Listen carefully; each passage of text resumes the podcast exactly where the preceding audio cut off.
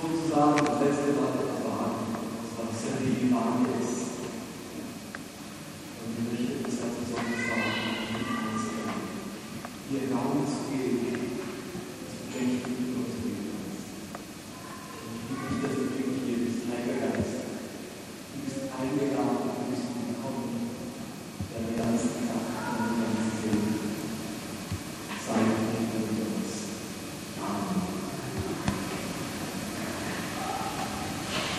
Ich lerne dich dazu, indem ich dich mutig zu sein, wie die Menschen.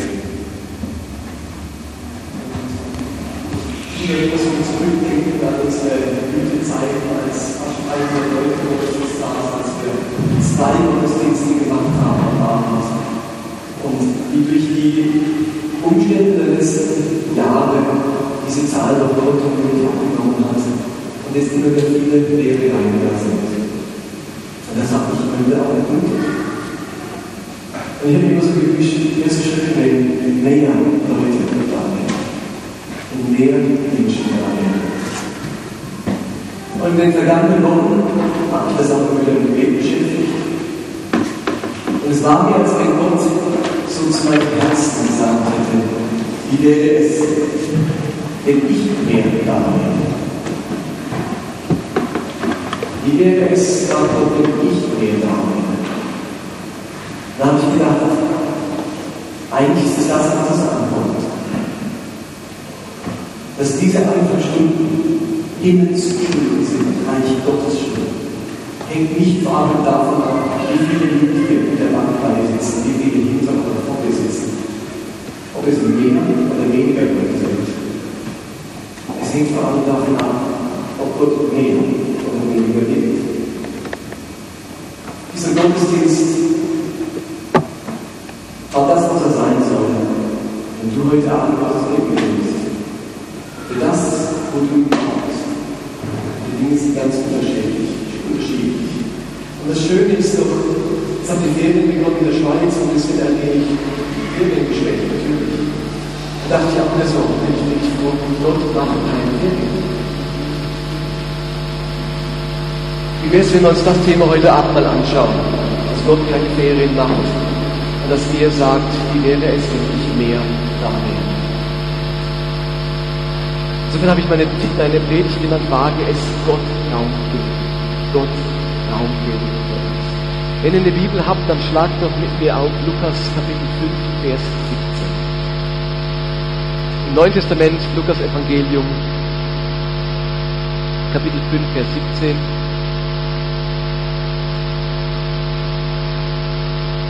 Dort steht folgendes. Und es geschah an einem der Tage, dass er, damit ist Jesus gemeint, lehrte, und es saßen da Pharisäer und Gesetzeslehrer, die aus jedem Dorf von Galiläa und Judäa und aus Jerusalem gekommen waren. Und des Herrn Kraft war da, damit er heilte. Und des Herrn Kraft war da, damit er heilte. Ich fand das schon immer einen sehr beeindruckenden Vers. Des Herrn Kraft war da, damit er heilte. Da findet eine Versammlung statt, an der Jesus vorhatte zu lehren. Viele Menschen versammeln sich. Schriftgelehrte, Pharisäer, einfaches Volk, unterschiedlichsten Menschen. Jesus will lehren und dann wird uns so geschildert, da war nicht nur Menschen, da war nicht nur Jesus, da war nicht nur Schriftgelehrten, da war nicht nur Sauerstoff im Raum, da war nicht nur vielleicht eine Tora-Rolle dort, je nachdem, wo sie sich getroffen haben, Menschen mit Bedürfnissen, da war etwas ganz Entscheidendes dort von diesem Ort. Des Herrn Kraft war da. Nicht so, alle waren da und hoffentlich passiert ist was. Gott war willig von der Partie. Des Herrn Kraft war übrigens auch da. Da sitzt der Lukas, da sitzt der Petrus, da sitzt der Paulus, da sitzt der Hansi, wie auch immer die hießen damals, da sitzt Jesus. Und hier ist die Kraft des Herrn. Die war auch mit von der Partie. Partie, die war da.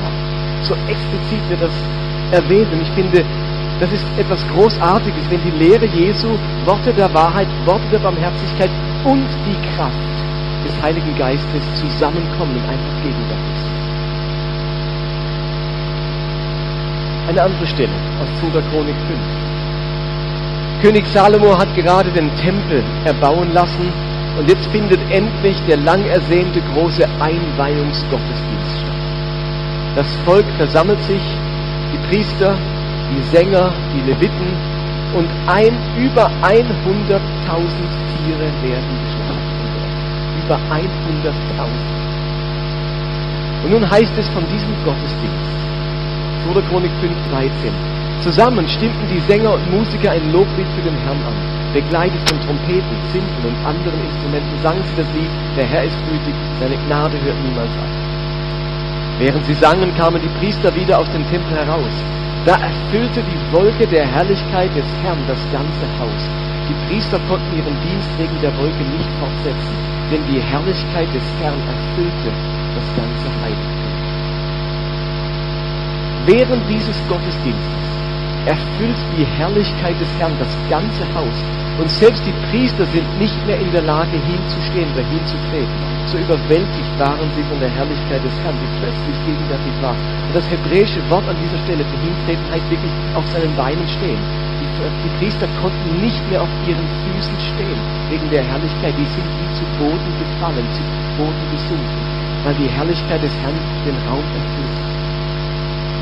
Ein Gottesdienst und die Herrlichkeit des Herrn kommt. Eine Versammlung zur Zeit Jesu und des Herrn Kraft war da. Und an letzter Stelle.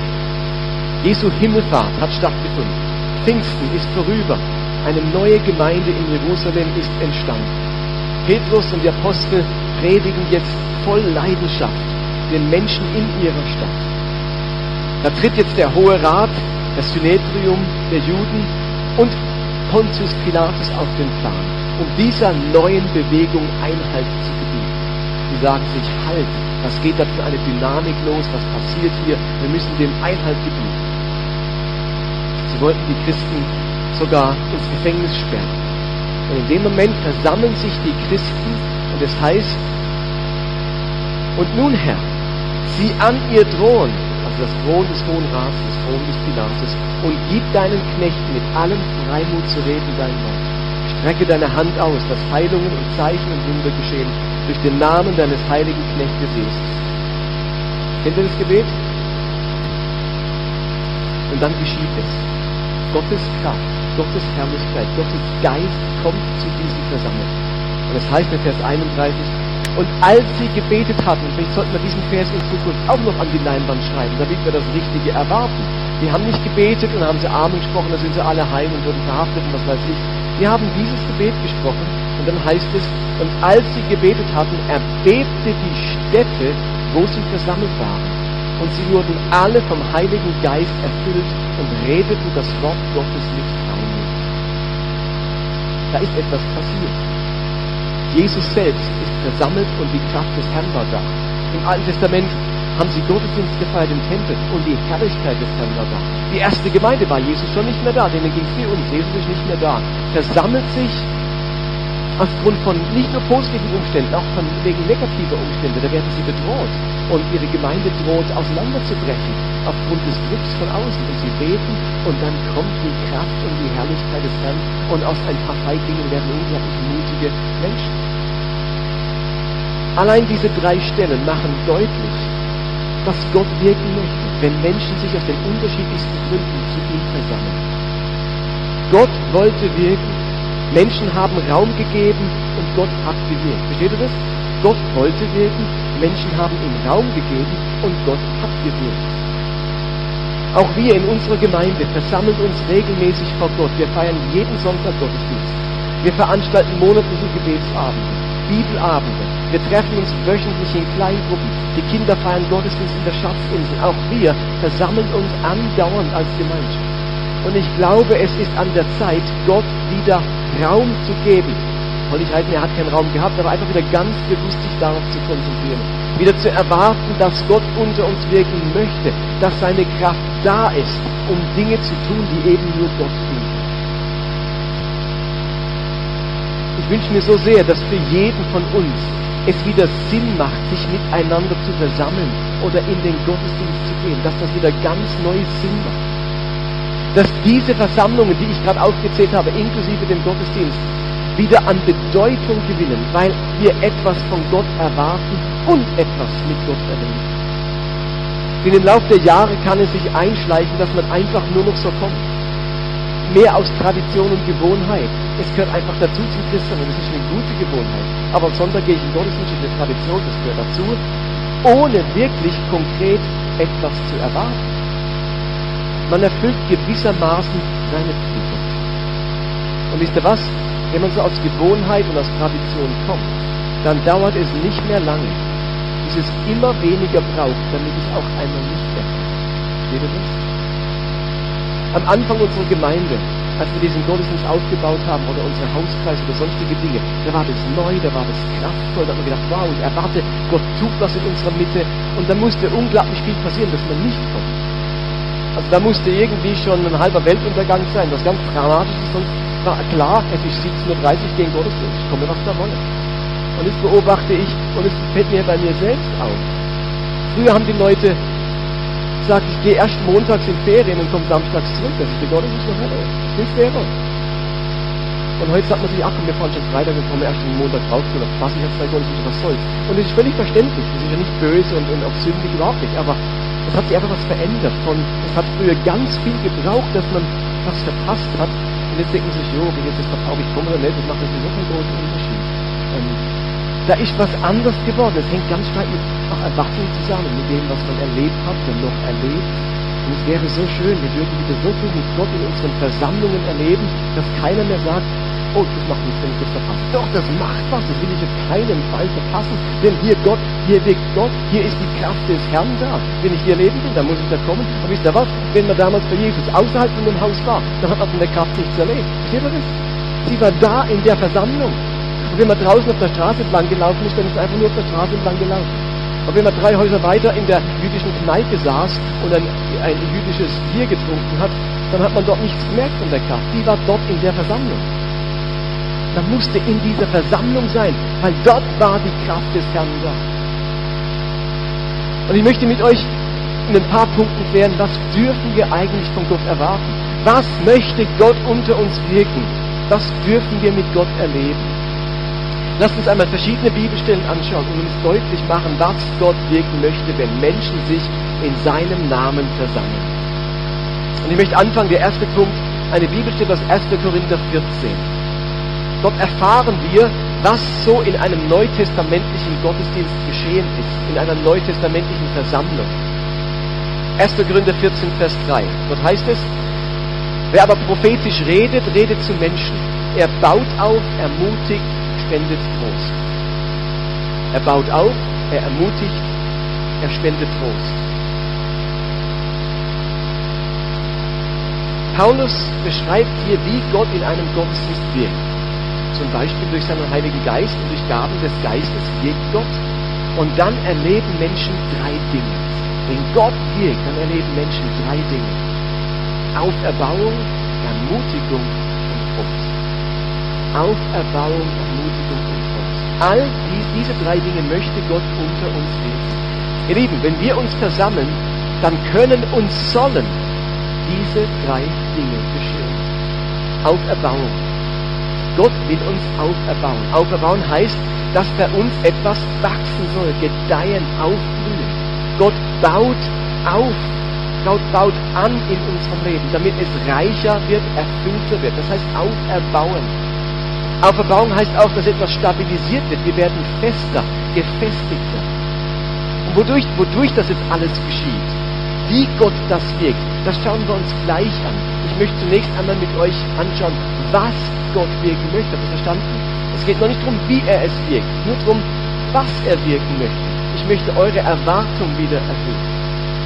Wenn wir uns also versammeln, dann möchte Gott unter uns wirken und uns wachsen und reifen. Dann heißt es Ermutigung, das ist der zweite Begriff. Ermutigung, das hat etwas mit Optimismus zu tun, mit Mut, mit innerer Stärke, etwas zu wagen, etwas wieder anzugehen. Ihr Lieben, Gott will in unseren Versammlungen Enttäuschung und Schwachheit vertreiben und anstelle dessen neuen Mut und neue Kraft schenken.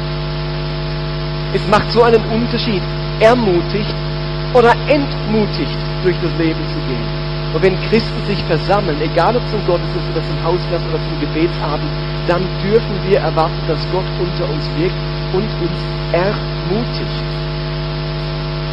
Ihr Lieben, Gott will aus uns ermutigte Menschen machen. Und ich muss da nicht in erster Linie irgendwelche Psychokurse besuchen oder sonstige Bücher lesen. Da gibt es einen Gott, der sagt, ich will mit meiner Kraft hier sein und ich will, dass die, die Leute, die da sitzen, Ermutigung erleben. Ermutigt werden. Und drittens heißt Trost. Das ist der dritte Begriff. Gott möchte uns, das wird er wirken, aus unserer Traurigkeit herausholen, Schmerzen heilen, Wunden der Seele verbinden das Leben verläuft ganz oft so, dass wir Trost nötig haben, unsere Seele unbedingt getröstet werden muss. In solchen Momenten spricht Gott uns Gutes zu, er vermittelt uns Wert. Da wird wieder etwas kostbar und heil in uns, wenn wir getröstet werden. Und wisst ihr was? Diese Ermutigung, diese Auferbauung, dieser Trost, die geschehen im Kopf und in, in unserem Herzen.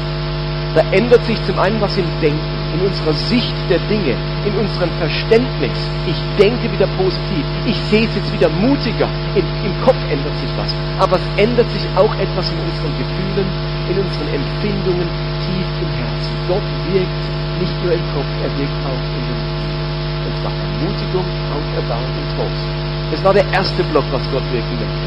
Das zweite, was Gott wirken möchte, ist Umkehr, Veränderung.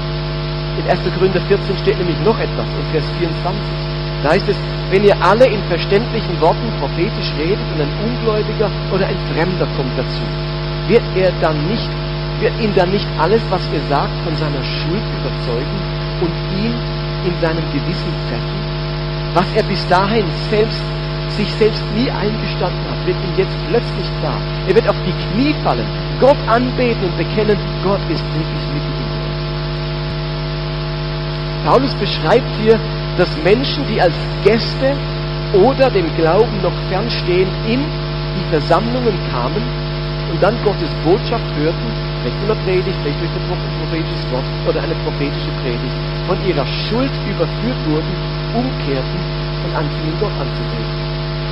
Menschen werden erkennen, dass Gott wirklich hier gegenwärtig ist. Wie es hier heißt. Anführungszeichen, Gott ist wirklich mit ihnen. Wie wäre es, wenn ihr einen Gast, einen Freund mitbringt, einen Nachbarn, einen Arbeitskollegen, und ihr wird hinterher zu euch sagen, Gott ist wirklich mit dir Ich so dachte, wenn man in diese Kirche kommt, oder wenn man an einen Hauskreis kommt, oder in den Gebetsabend, oder wo auch immer, Gott ist wirklich unter euch. Ich habe bisher nie geglaubt, dass es den überhaupt gibt. Als ich hier erlebe, muss ich sagen, dieser Gott ist wirklich hier.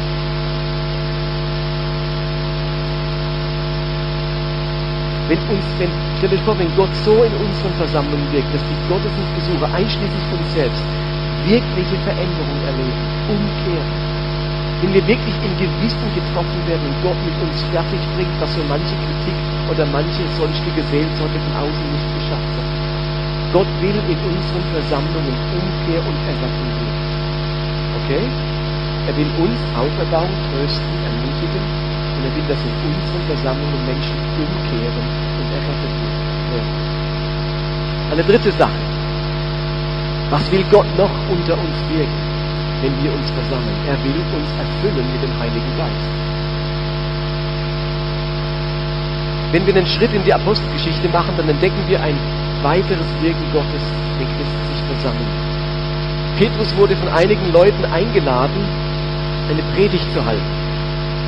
Diese Menschen, zu denen Petrus eingeladen war in der Apostelgeschichte, die hatten noch ganz wenig Ahnung von Jesus und von seiner Botschaft. Und Petrus begann jetzt zu predigen und wir können folgendes lesen in der Apostelgeschichte 10. Petrus hatte seine Rede noch nicht beendet. Da wurden alle, die zuhörten, mit dem Heiligen Geist. Der hat noch nicht einmal fertig gesprochen. Da ist das Ahnen noch nicht gefallen. Da ist noch nicht alles erklärt worden. Wisst ihr, was man da merkt? Es kam gar nicht so sehr auf, auf die Worte an. Petrus hat noch nicht zu Ende gepredigt, fällt schon der Heilige Geist auf alle, die zuhören. Da werden Menschen während der Predigt mit der Kraft des Heiligen Geistes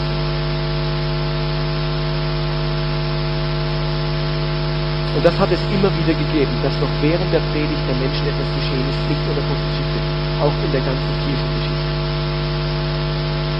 Ich glaube, das hat mich so fasziniert, als ich John Wimber, den Gründer der Vineyard-Bewegung, kennenlernte.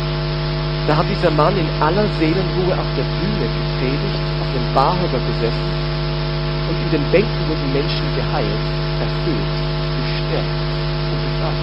Ich weiß von euch in den 80er Jahren Wimper-Kongresse erlebt hat. Da saß er in aller Seelenruhe und hat gesprochen und währenddessen sind da Menschen geheilt worden in den Bänken. Ich habe meine Examensarbeit im Studium über Catherine Kuhlman geschrieben, eine große Heilungsevangelistin in den, im letzten Jahrhundert. Und die hat so gut wie nie für Menschen gebetet und Heilung. Die hat einfach nur gesprochen vom Wort Gottes. Und während sie sprach, sind in ihrem Dienst Tausende und Abertausende Menschen geheilt worden. Alles sehr, sehr gut dokumentiert von Ärzten und Wissenschaftlern. Eine ganz großartige Frau. Während sie sprach. Und dann denkt man sich, liegt an den Worten oder John Wimber wurde immer gefragt, John Wimber wurde immer deutlich machen, nein, es ist der Geist Gottes, es ist wirklich. Ist die Kraft des Geistes, die das tut. Dann Leute gefragt, John Wimber, was machst du, bevor du in so einen Gottesdienst gehst? Wie bereitest du dich vor? Und dann kommst du und dann ist so eine Power da. Und Wimber hat geantwortet, ich trinke meine Coke leer und stell den Fernseher. Womit er sagen wollte, Leute, es ist nicht, es bin nicht ich, dass ich da vorher einen riesen Zinnober mache und dann ist es die Kraft Gottes und jeder von euch kann das tun. Everybody can play, hat er immer wieder gesagt. Jeder kann mitspielen, jeder kann beten. Ähm, es war nicht seine Vollmacht und seine Predigt. Gott war hier. Gott wollte wirken. Jetzt müssen wir wieder verstehen, man braucht keine Überredungskünste, dass Gott wirkt. Gott sagt nicht, wirkt nicht so gern. Das mache ich nicht so gern. Ihr merkt in der Bibel kommt ja kaum was vor von meinem Wirken. Wirklich zurückführen. Ach, wenn er mich dann lang genug beknetet und so ein Opfer bringt und, und ähm, auf den Knien durch die Kirche robbt und das weiß ich, dann darf ich mich beknien. Die Bibel ist voll vom Wirken Gottes. Gott wirkt gerne, man muss ihm einfach Raum geben. Weil Gott überfährt einen nicht, aber man muss ihm Raum geben. Erfüllung mit dem Heiligen Geist. Und da sind wir schon beim nächsten, was Gott wirken möchte, nämlich das Thema Heilung. Gott möchte in unseren Versammlungen Menschen heilen.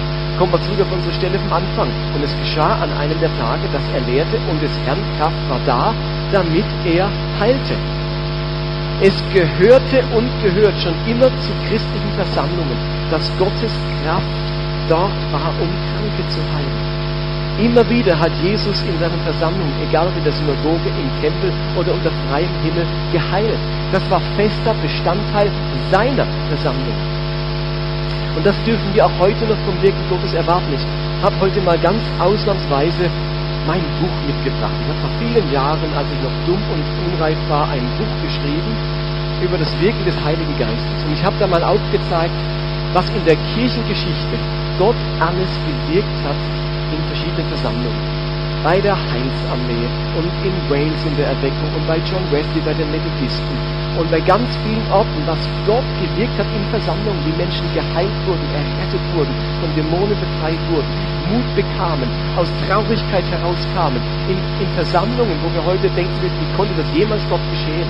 Das ist heute so trocken und als das Zeug entstand, in, von 1300 bis äh, in Neuzeit, dann hat Gott unglaublich viel in der Kirchengeschichte gewirkt. Und ich habe die restlichen Bücher, die ich noch habe, habe ich dabei, wenn jemand das interessiert, kann man sich gerne eins äh, erwerben hinterher, wenn das aus der Kirchengeschichte interessiert. Ich finde das echt speziell.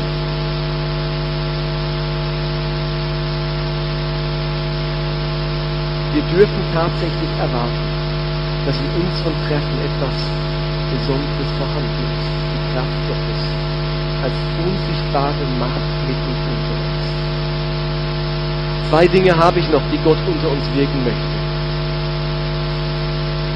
Nämlich das Wollen und das Vollbringen. Das Wollen und das Vollbringen. Willensstärke und Tatkraft. Im Philipperbrief heißt es, denn Gott ist es, der in euch das Wollen und das Vollbringen bewirkt. Noch über euren guten Willen hinaus. Das finde ich ein wunderbares Versprechen Gottes. Gott möchte in uns Willensstärke und Tatkraft hervorbringen.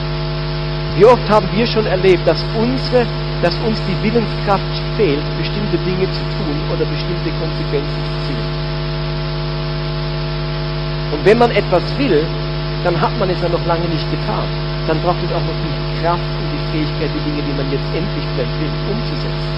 Und genau das möchte Gott unter uns wirken. Er bewirkt in uns das Wollen, das wir brauchen, über unseren eigenen guten Willen hinaus und Gott möchte uns das Vollbringen schenken, damit auch das gelingt, was wir wollen. Und ich finde, es darf einfach nicht länger sein, dass im Christentum nur die vorankommen, die willensstärke sind. Dass im Christentum nur die sündlos oder heilig leben können, die genug Willensstärke haben. All die, die halt nicht so viel Willenskraft ausgestattet sind von der Natur, von den Genen, von der Erziehung, die haben einfach Pech gehabt. Die fallen halt immer wieder in Sünde, die versuchen es ewig und schaffen es nicht. Haben einfach nicht genug Willensstärke. Das Christentum kann doch nicht nur funktionieren für Willensstarke, oder? Das kann doch wohl nicht sein. Sonst müssen wir wie die Scientologen Kurse anbieten zur Stärkung der Willenskraft. Und am Ende ist eine Willenskraft, bewirkt. Meine Bibel sagt, dass es von Gott kommt, wenn wir wollen. Und dass es von Gott kommt, wenn wir es vollbringen. Das Christentum funktioniert nicht nur für Willensstarke, Überflieger. Das Christentum hat einen Gott, der uns guten Willen schenkt über unseren eigenen guten Willen hinaus. Und wenn dein eigener guter Wille nur geringfügig ausgeprägt ist, habe ich gute Nachricht. Es gibt einen Gott, der will dir gute Willenskraft schenken über dein eigenes Wollen hinaus. Und zu guter Letzt, was Gott uns schenken möchte, ist es, die simple Sache, nämlich Glauben. Im zehnten Kapitel des Römerbriefs schildert Paulus folgendes. So kommt der Glaube aus der Predigt, das Predigen aber durch das Wort Christi. Ich müsste aufhören zu predigen, wenn ich nicht daran glauben würde, dass Gott durch die Worte der Predigt, die auf der Bibel gegründet sind, bei Menschen neuen Glauben und Gottvertrauen hervorbringt. Immer wieder wird in der Apostelgeschichte beschrieben, die Menschen den Aposteln zuhörten bei ihren Predigten und schon beim Zuhören in ihren Herzen Glauben entstand, Vertrauen in ihnen entstand.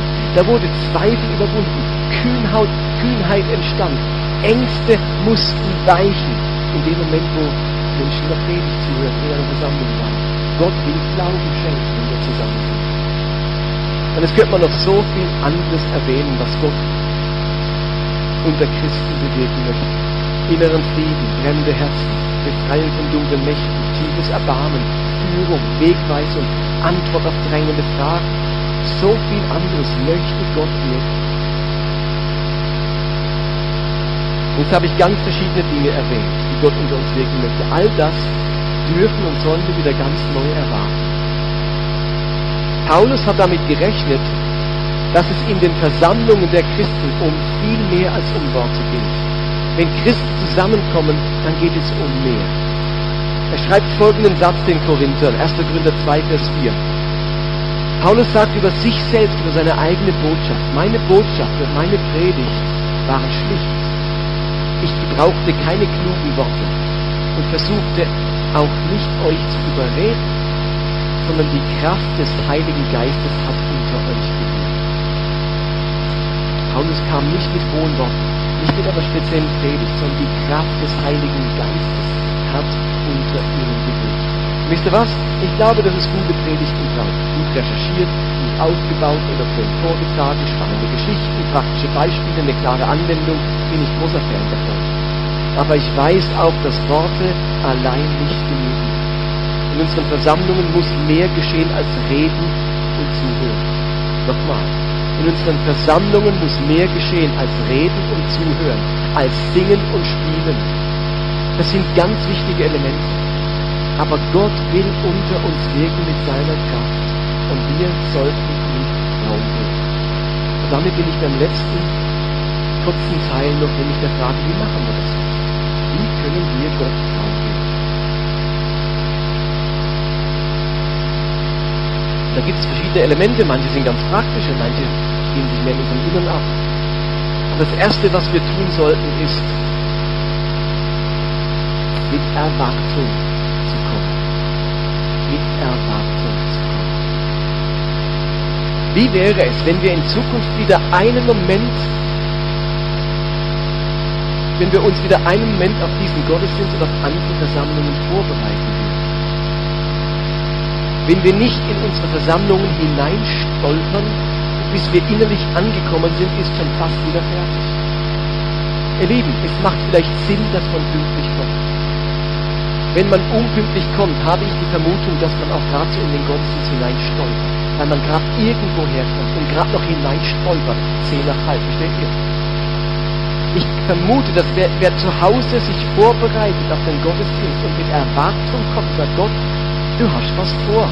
Die Christen versammeln sich, deine Kraft wird wohl da sein. Ich bereite mich vor, ich komme mit Erwartung. Dann kommt man eher pünktlich. Ihr seid dann, ihr seid so ein Gebet versunken zu Hause, dass ihr gar nicht merkt, wie die Zeit rumgeht. In dem Fall ist es okay, wenn ihr zu spät kommt. Aber versteht ihr, was ich meine? Es ist doch ein Symptom, dass in unserer Church ein solches zu spät kommen sich einschlichen hat. Ich vermute, dass es eng zusammenhängt mit einem Mangel auch an, an großer Erwartung zu kommen. Ich glaube, je mehr wir erwarten, desto mehr wollen wir von der ersten Minute an da sein und uns vorbereiten, vielleicht sogar zum Vorbildgebet gehen. Wie wäre es, wenn wir uns wieder einen Moment auf unsere Gottesdienste oder sonstige Versammlungen vorbereiten?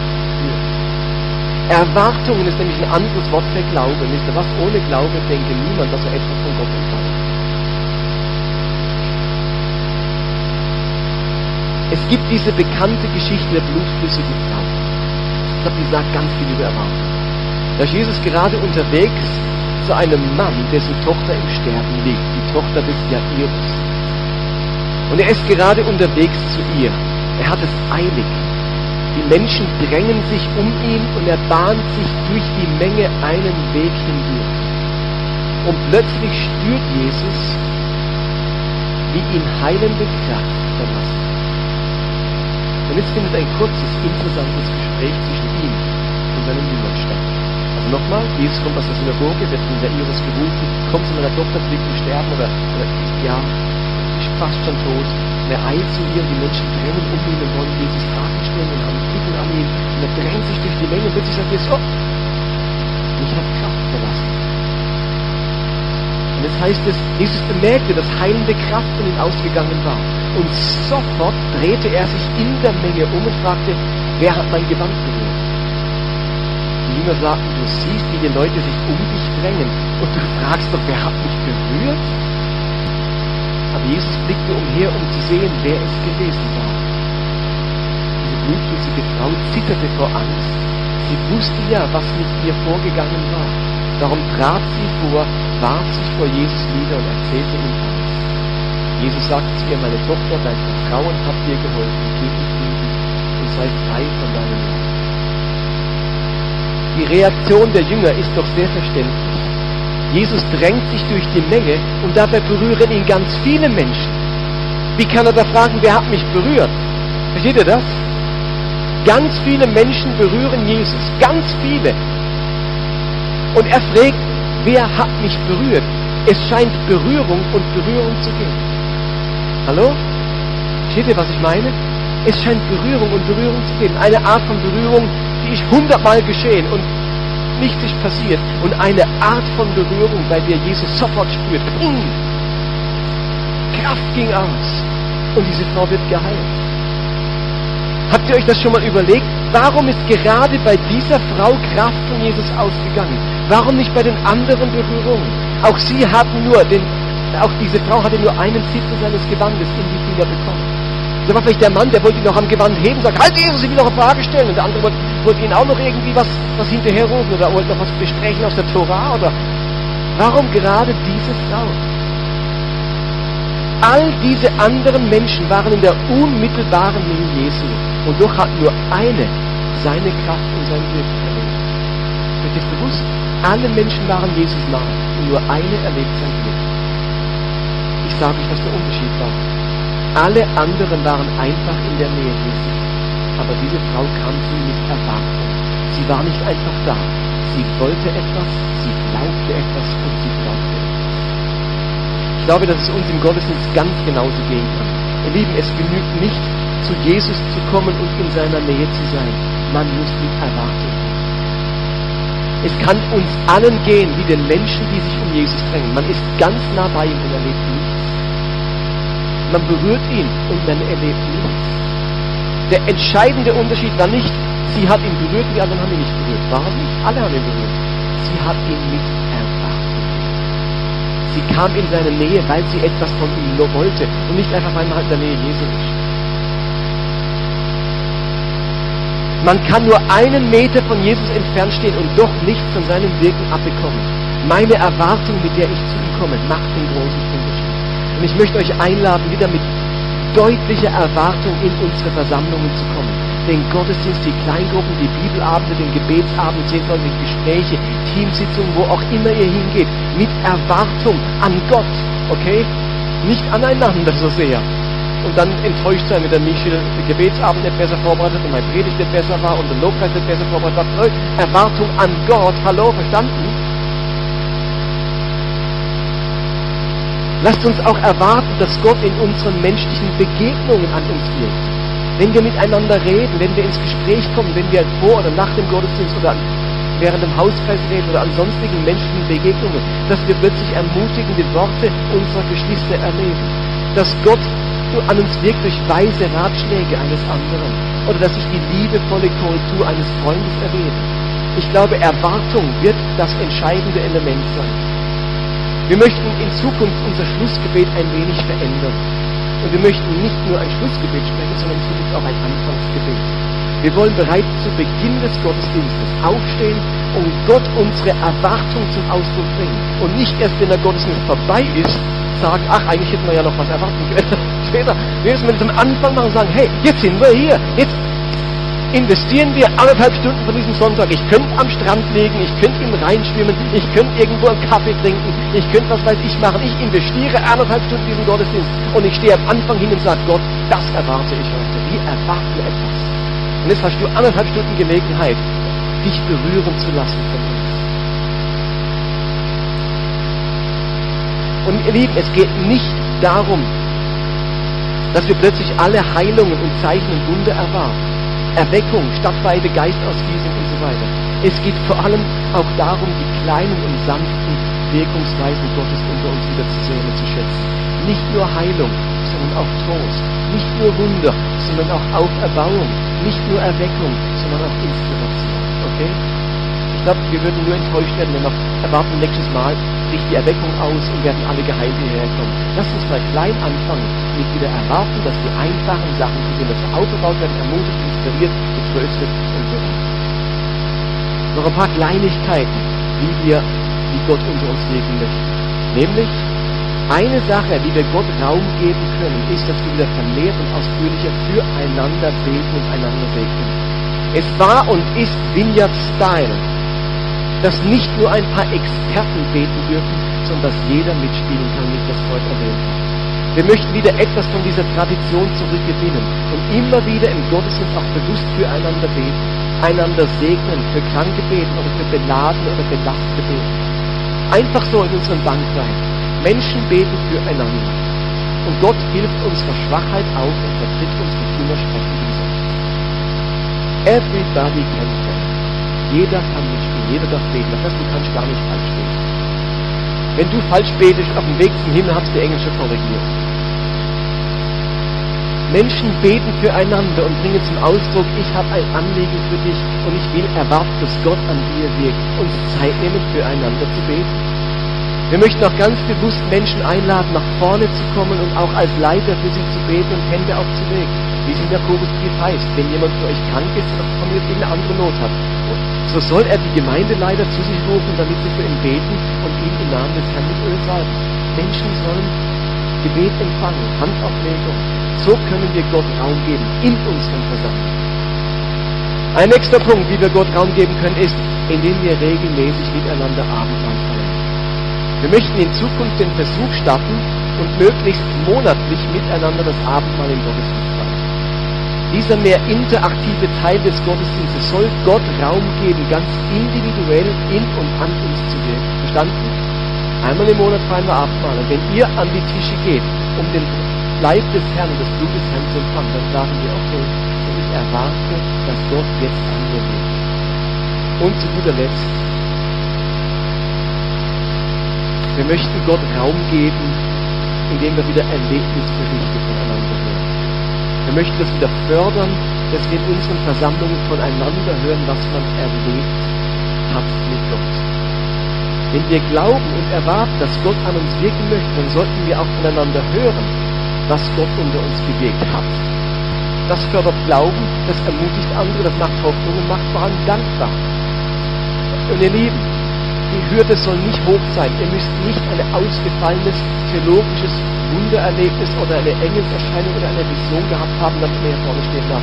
Ein Erlebnis, ein schönes Erlebnis, das man gemacht hat und das im Kontext unseres Glaubens in unserer Gemeinschaft gehört.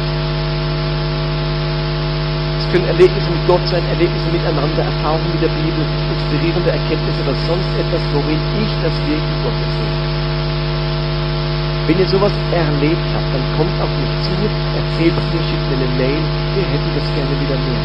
Damit geben wir Gott Raum. Merkt ihr, wir wollen wieder was wagen. Wir wollen wieder etwas erwarten. Wir wollen unser Dasein in unseren Versammlungen herausgeben aus dem Alltagstrott und damit rechnen und darum bitten, dass Gott uns begegnet und er uns Lieben, wir können es uns nicht erlauben, dass unsere Gottesdienste einfach 0815 werden. Entweder Gott ist in unserer Mitte und passiert was, oder wir können es uns eigentlich sparen. Dazu müssen wir nicht die Kirche machen. Dazu können wir in alle Kirchen gehen, wo es schon gibt, verteilen wir uns, oder verteilen wir uns alle und gehen in ein Stadion, einfach zum Doktor. Aber wenn etwas geschieht, dann lohnt sich jede kleine Versammlung, jede zwei oder drei, wo Jesus in ihrer Mitte ist. Und dann kann was passieren, dann macht das Zeug Sinn. Und ich will nicht, dass die Basilea abrutscht in die Bedeutungslosigkeit ihrer Versammlung. Und sie sind bedeutungslos. Wenn sie sind nicht bedeutungsvoll, wenn ich dort bin oder nicht, oder ist da sonst irgendeiner. Ist auch nicht bedeutungsvoll, wenn du oder du dort sitzt. Sie sind nur bedeutungsvoll in christlichen Versammlungen, wenn wir Gott in unserer Mitte haben. Sonst können wir einen Cocktailabend machen oder Geburtstag feiern oder eine RWM-Party machen. Das kann ja jeder. Christliche Versammlung macht man ja nur, wenn es um Jesus Christus geht. Und den müssen wir in Mitte haben. Und vielleicht verstehen wir jetzt auch, warum es im Hebräerbrief heißt, versäumt nicht die Zusammenkünfte eurer Gemeinde, wie es sich einige angewöhnt haben. Ermahnt euch gegenseitig dabei zu bleiben. Ihr seht ja, dass der Tag nahe ist, an dem der Herr kommt. Das eine interessante Stelle. Vor 2000 Jahren war es scheinbar schon nötig, dass man den Leuten sagt, hey, gewöhnt euch doch nicht an, Versammlungen zu versäumen. Das ist eine Angewohnheit. Und ermahnt einander. Sagt eurem Freund aus dem Hauskreis, hey, kommt doch mal wieder im Gottesdienst. Oder sagt doch eurem Freund, kommt doch wieder mal im Hauskreis. Oder kommt doch mit zum Gebetsabend. Ermahnt euch gegenseitig, dabei zu bleiben. Und warum? Weil wir wissen, dass der Tag des Herrn nahe ist. Nee, der Tag, an dem der Herr kommt. Ich möchte damit rechnen, dass der Tag nahe ist, an dem der Herr kommt. Und ich meine damit nicht wiederkommt in den Wolken mit seinen Engeln, sondern nahe kommt in unsere Versammlungen und Zusammenkünfte. Unter uns wirkt in seinen Geist aus. Glauben, dass er kommt zu uns hier in diesem Raum, in unsere Wohnzimmer, in den Hauskreis, ins GZ während dem Gebetsabend. Und deswegen scheint es notwendig zu sein, dabei zu bleiben.